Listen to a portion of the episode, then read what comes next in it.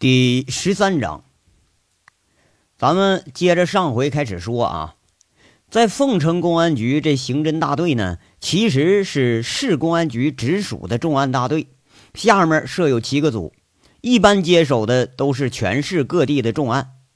佟思瑶上任之后，对原有的工作方式并没有什么大的改变，不过大家看得出来啊，他办案方式很特殊。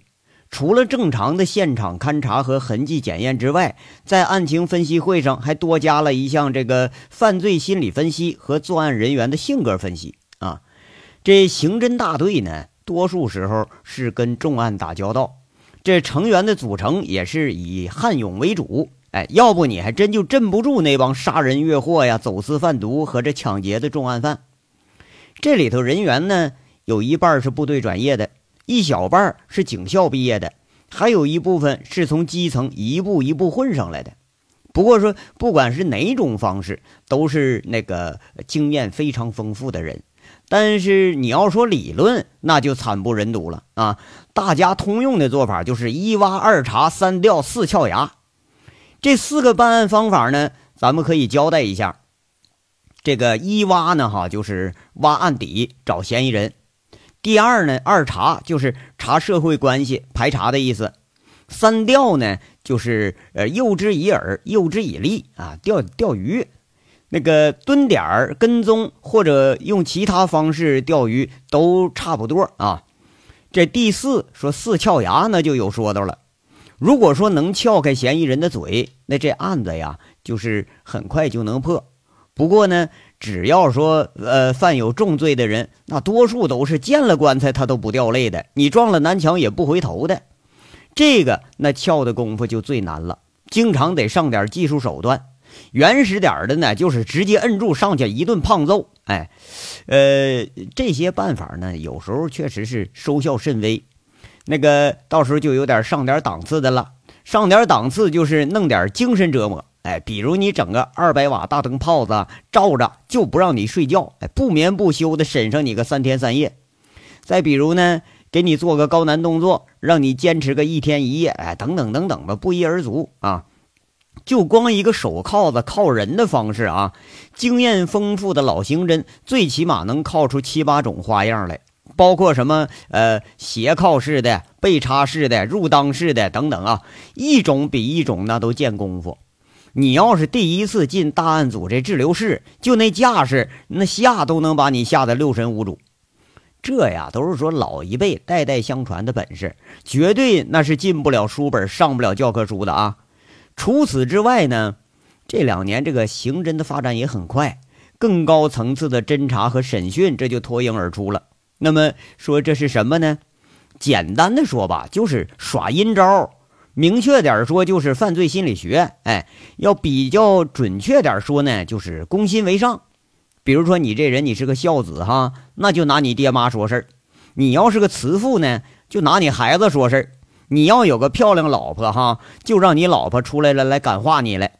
反正就一句话吧，非得找出你心理上的弱点呢才行呢。哎，这说不管用哪种方法啊，要单单纯的就从刑侦角度来说。不管是暴力还是非暴力的，多少啊都有一定的道理，而且是各有各的效果。当然啊，前提是施法者这个心底他是公正的，不是冤假错案。如果说那是个冤假错案，这手段听起来那可就有点令人发指了。佟思瑶是初到凤城的时候呢，就对这大案组这群愣小伙子都给他们上过课，大会小会的也都强调强调啊。不过看样这收效不大，大家都用惯了铐子和这个皮带了，是不是？你让他磨嘴皮子，谁有那功夫啊？不过呢，那次烟草仓库被盗案件，让大家见识了一下攻心办法的厉害之处啊。当天这个案发后第一次案情会的分析上，佟思瑶就说：“这第一呀，大白天开车偷东西，说明犯罪人员心理素质非常好，是惯犯。第二呢，轻车熟路。”在监控这么严的地方，都知道价值最高的在哪儿，这说明什么呀？应该是有内应。那这么熟的路，他不是踩点说能踩出来的。第三啊，就这么大的动作，应该是从盗窃到销赃啊，应该有个窝点儿。最起码得是个临时窝点。第四呢，哈，根据现场的脚印儿，总共有七个人参与了盗窃，凤城啊应该有人儿。这一番分析下来，个个觉着多多少少都有道理。不过细细一想啊，这说了跟他妈没说一样。哎，分析那大家谁都会，成了现实那才能让人服，不是吗？那刑警们呢就更不服气了，还我还就不信了，你连这个现场你就看了一眼，你就能知道比我们多啊？特别是说有内应那一条，刑警们还真就不敢苟同。为啥呀？凤城市。处于两省交界地带，这流窜作案的是太多了，什么稀罕事儿都有。谁敢说没见着人你就下定论呢？不过后来就证明了这个佟大队的正确性。第三天，这就排查出来那个保安了。那保安典型的一副就死猪不怕开水烫的那态度，不管你问啥，哎，我就装傻，就一句话，啥都不知道，你能咋地吧？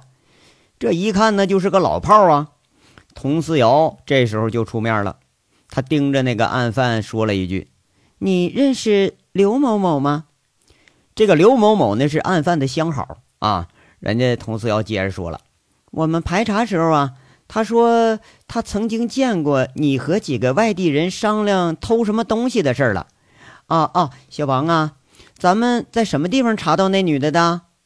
那个预审员在旁边就给报了个地名。哎，对。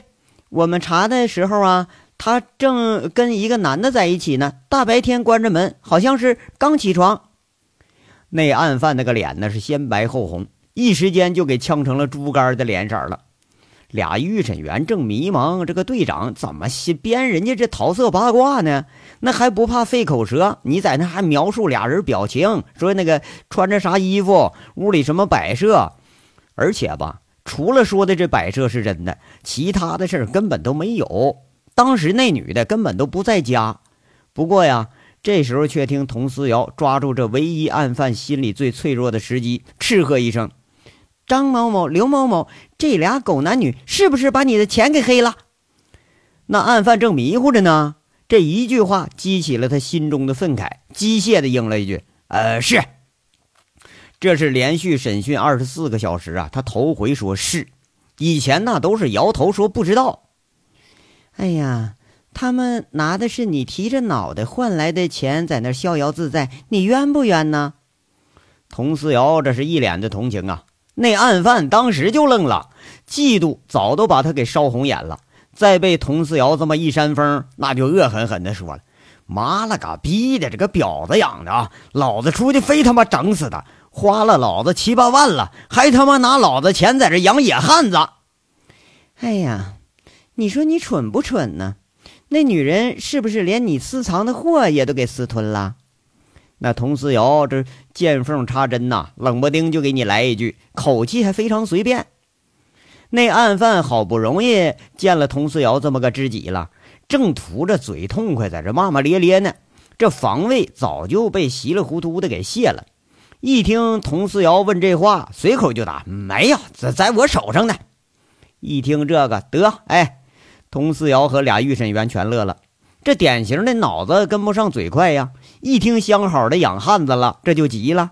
这倒好啊，还没上技术手段呢，自己先乱了阵脚了。再往后，这可就简单多了。心理防线一攻破，顺着线索一路往下摸，一个案件简简单单，这就。告以结束了，众人大跌眼镜的同时，对这个女队长那也是刮目相看了。事后呢，那个预审员就问佟思瑶说：“的队长啊，你怎么知道这女的她是突破口呢？”佟思瑶笑笑就说了：“这人呢，外表猥琐，看她的经历就是典型的自卑加上强迫症的特点，找这么个漂亮的相好，那要不是她心病才怪了呢。”那预审员又问。那队长啊，你连人都没见着，你怎么就知道那女的出轨了呢？这要编错了，那不麻烦了吗？那佟思瑶脸上笑意更浓了，很俏皮的反问一句：“那你认为不出轨的女人很多吗？”俩预审的是面面相觑啊，这个问题和这个答案太牵强了吧？看样啊，这事儿他居然是猜的。佟思瑶对自己这个智商啊，他是很自负的；对人性的把握，他是更自负。从学校到实践的时候，研究过的案例和参与过的案子，怕不得都有上千例了。从高官大员到商界大佬，从黑道魁首到境外毒枭，从都市白领到贩夫走卒，佟思瑶这都研究过他们心理形成的这个发展过程。当然了哈，这是为了办案方便吗？这个学历加阅历，他还就真就帮了他不少忙，让他短时间之内在公安系统里头是声名鹊起。不过被下放到了凤城了，哎，这事儿呢，咱也就不说。就就就得了，你说，哎，就这么聪明的人哈，当然，他认为这个所谓的杨卫国，那应该是非常好找，脱不出他的预料范围。其实啊，干刑侦工作年头长了，那人都精得像鬼似的了，这都很正常啊。按照他这个思维呢，这人应该是在凤城黑道上有名有姓。不过一排查，还真就没找出来。首先呢，是朱前锦一伙。这帮人呢是嫡亲势力，基本没什么外人。再呢就是高玉胜一伙是以赌起家，不过这帮人里头啊，呃，不是那个太年轻啊，就岁数太大，对不上号。那陈明凯呢也算是个人物，哎，手底下那几个人数就数得过来。最有嫌疑的张东猛，他倒是像个狠人啊，不过有监狱的服刑记录，这也对不上号。剩下几帮那个打砸抢有案底的，还真就没找出这么个合适的人物来。倒是听说呀，凤城这几个月前曾经新进一名恶棍，叫杨伟。不过这人在锦绣出现之后啊，呃，那个锦绣一方独大了，他就好像昙花一现一样消失了。而且他那个手法，在佟思瑶看来，称不得是心狠手辣之辈，直接就把他给忽视了。哎，你说这到底是怎么回事呢？啊，即使这人他不在凤城，那也应该留个底子呀。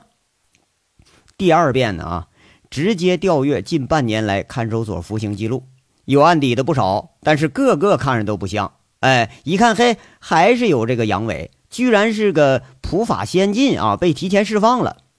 佟思瑶啊，又是好笑。你说流氓混混居然在看守所成了普法先进了。这倒也是个大怪事了啊！按照他对杨卫国的认识呢，这个人当然不会被法律给吓住。在他查他这个案情啊，却是拖人家商人裤子，被判个侮辱罪。佟思瑶又是笑一笑，给扔一边去了。杨伟再一次被忽视了。第三遍呢，佟思瑶再一捋，这还是不对呀，这好像就没有这么个合适的人。最后那只能动用技术手段了，呃，把这些老照片给来做了个模拟。要是怎么模拟呢？就是嗯，模拟你成长之后是个什么样。这个痕迹检验的技术员根据杨卫国的经历模拟了四张大头像。这照片还没打印呢啊！旁边幺幺零指挥中心来做检验的一名干警就叫起来了：“嘿，这这谁呀？我怎么看这么面熟呢？哎哎！”哎，我我这这不杨伟吗？这不，这这这，哎，对对，这这眼角啊，眼角少了道疤。那干警一看呢，是自己抓过的杨伟，他乐了一下子就指出了技术员做的几个不像的地方。哎，你认识他？佟思瑶这就有点奇怪了。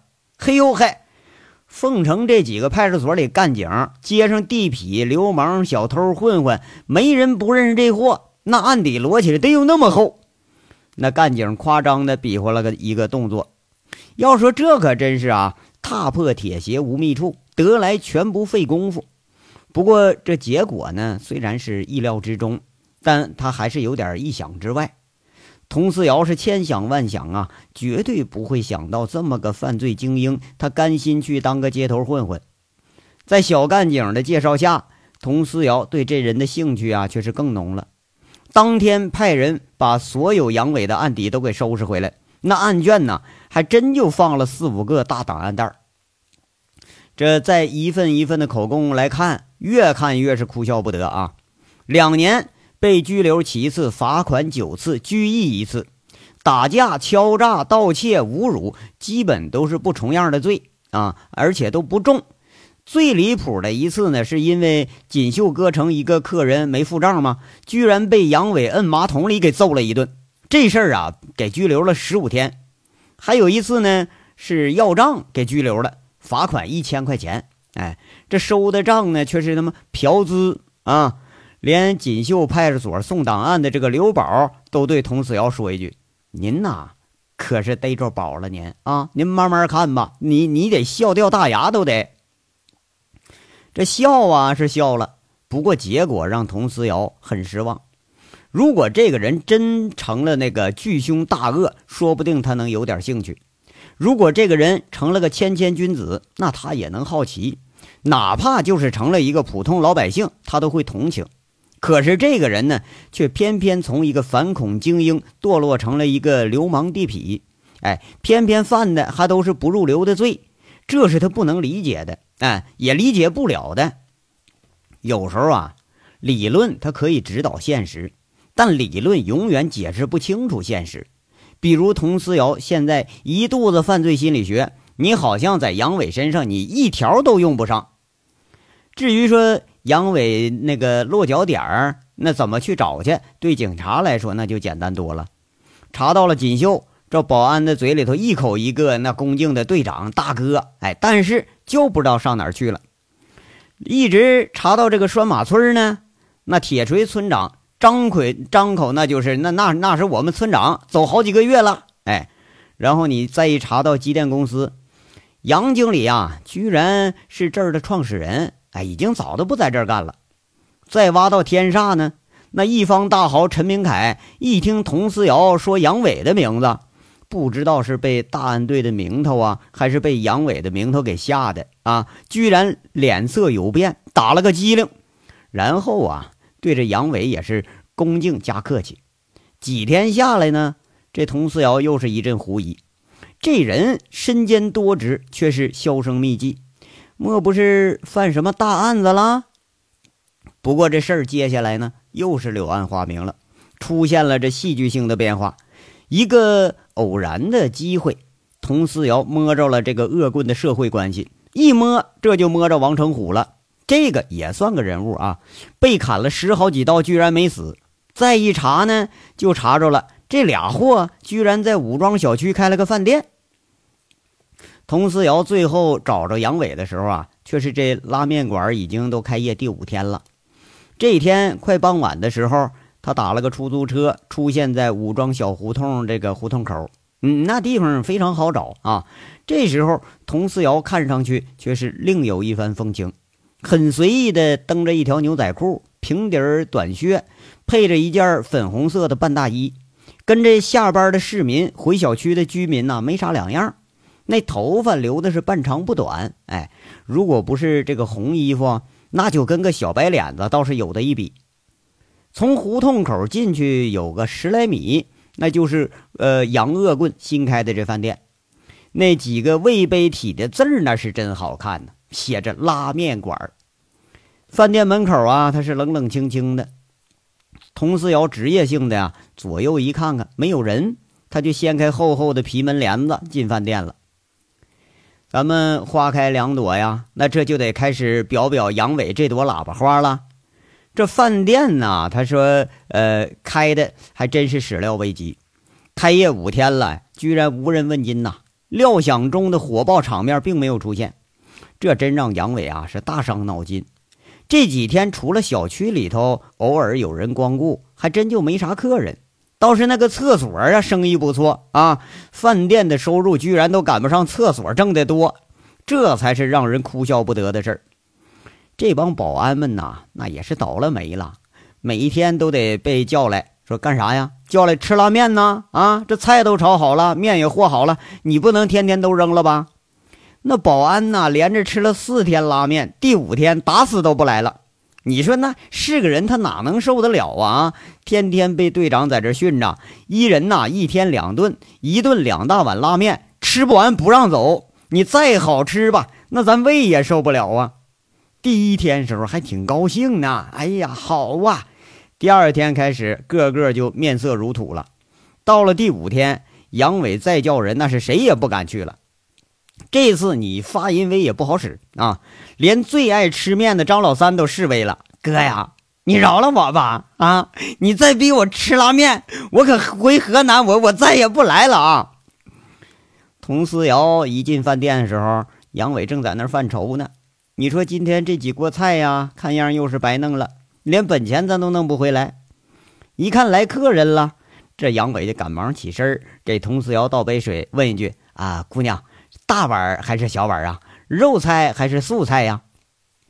原本呢，小五兴致勃勃的在这块当了两天跑堂的，不过被杨伟摁住，硬撑了那个塞了三天拉面之后，也把那小五都给吓跑了。杨伟那就只得自己当跑堂的了。佟思瑶一眼就认准了杨伟，说一句：“来个小碗吧，素菜。”就听杨伟一吆喝：“虎子，小碗素菜面一碗。”里头应一声：“哎哎，好好嘞。”佟思瑶心里头就直笑啊，看样这俩人配合的是相当不错。佟思瑶现在眼中的杨伟呢，他正在那扒蒜呢，那动作非常轻柔，虽然看着吧面相有点恶，但是他可不丑，笑起来还挺可爱的。偶尔和佟思瑶对视住了吧，杨伟就报以老实的微笑，像乡下亲戚那种很淳朴的笑，这笑啊。就笑得佟思瑶又是狐疑了。你说这杨伟就这个做派，那就跟个小买卖人一样，太平凡了。如果说是一个混黑道的，眼里多多少少都会有点戾气，那是一种对仇恨社会或者说仇恨自己的一一一种目光。凭着佟思瑶多年的刑侦经验，多少他都能有点感觉。偏偏你在杨伟身上感觉不到一丝一毫的那种气势，莫非？你说我是真错了？面一上来了啊，白嫩嫩的面条，青绿绿的菜，这一入眼呢，卖相是不错，入口口感爽滑。佟思瑶一口下去啊，便连声叫好，那比加州牛肉面那味道只好不差。这杨伟呢，就问了个蠢问题：“哎，那个姑娘，那个加州牛肉面谁开的呀？”佟思瑶一下子被雷的扑哧一下就笑了，这人呐，他是真老实，你说他还是装傻呢？这才跟杨伟解释说，这是个国际品牌的连锁店啊，省城现在已经有了，估计呢，这凤城过不了多长时间也得有。杨伟这才恍然大悟，他一脸的不屑，哎，那洋鬼子东西能有咱们祖传东西好？哎，姑娘，你就吃的这素菜，跟这满汉全席、佛跳墙都有的一比。这都是独门绝技，连中国人都学不会，你更何况他洋鬼子了？就他们那套根本都不行。这坐井观天的话，又是引得佟思瑶是一阵好笑。不过看这个样啊，杨伟倒是挺好打交道。俩人有一搭没一搭聊几句，那佟思瑶啊就边叫边随口问着：“老板呢？看你们生意不怎么好啊，这么大功夫，怎么就我一个人啊？”哎呀，这他妈是真邪性了！你说我们费多大劲儿啊，把这脏胡同给收拾好了，环境这也弄干净了，菜做的也不错呀，量也足。你说嘿，就是没人来，我们这收入啊，还不如斜对面那厕所挣得多呢。杨伟是大吐吐大吐那苦水呀，却不知道佟思瑶正吃拉面呢。一说厕所，这说的佟思瑶他没心思吃了，他皱皱眉头，把筷子放下了。一看佟思瑶把筷子放下了。杨伟又加一句：“哎，姑娘，你咋不吃了呢？我们厨房还多呢，你要不够，我们再白送你一碗。反正啊，吃不了了都得到厕所去。”他说着起身还要进去再端饭去呢。这佟思瑶更是被雷的是哭笑不得呀！你说见过不会说话的啊，没见过这么不会说话的呀！看来这人呐，倒真是脑子有点缺弦子。不过说刑警当的年头多了，这点镇定功夫还是有的。那脸上看不出个喜怒哀乐，那还是在那摆摆手。老板呐，我吃饱了，别客气，剩下的你想往哪倒，你就往哪倒吧。哎呀，那行，那谢谢了啊，姑娘。杨伟接过钱，还在这谢一句：“老板呐，你要不介意呀，我给你个忠告。”那佟思瑶付了钱，却是不起身，说了一句话。杨伟一下就愣过来了，那回过头，一脸诧异，在那说着：“那您说呀？”知道你这生意为什么不好吗？杨伟啊，傻了吧唧在那摇摇头。这里呀，没人气呀，一条街就一家饭店，那怎么成啊？做生意得扎堆呀。看小吃街上为什么那么多人呢？那吃小笼包、馄饨、鸡蛋、煎饼、盒饭，他什么都有。你们不能光有拉面不是吗？况且又不是什么品牌，你还指望人家就冲着你拉面来呀？这杨伟一听这话，当时是倒吸了一口凉气呀。对呀，这就是这个问题呀，这是啊。还有啊，你这跑堂的长得有点影响市容了。那怎么也得找个漂亮小姑娘端茶送水的呀？就男的那也得看着顺眼，不是吗？你说你站这儿哈，别人还以为你这是开黑店打劫的呢。杨伟不怒反笑啊！哎，昨天跟雪儿打电话，一说自己当跑堂的，那雪儿就笑的呀，半天都回不过神儿。原来这毛病在这儿呢。还有啊，有客人来了，你最好闭嘴啊！你一开口，绝对没有回头客。这三条忠告，佟四瑶说完，没等杨伟反应过来，人家起身掀起门帘走了。前面说的话呀，都是铺垫，最后一句才是他真正要说的呢。这人呐，还真把佟四瑶气得他是无话可说。你说好好的，我跟这吃碗面，就这货一直在那块说厕所、厕所、厕所的，你胃口再好，那也吃不下去，不是吗？杨伟他可是没听出来这话里嘲讽的味道，刚要反问说：“那你为什么没被吓跑呢？”这话没出口呢，人家人都走了。杨伟再一想，倒不觉着自己影响市容，说有什么不好？哎，就觉着这姑娘啊，前面提的那个意见有道理。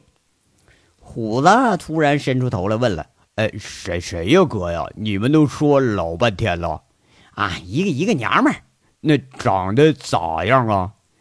长得不赖，跟咱们锦绣原来湖北那那姐们差不多，皮肤小麦色，像个高粱杆子似的，胸前俩大馒头。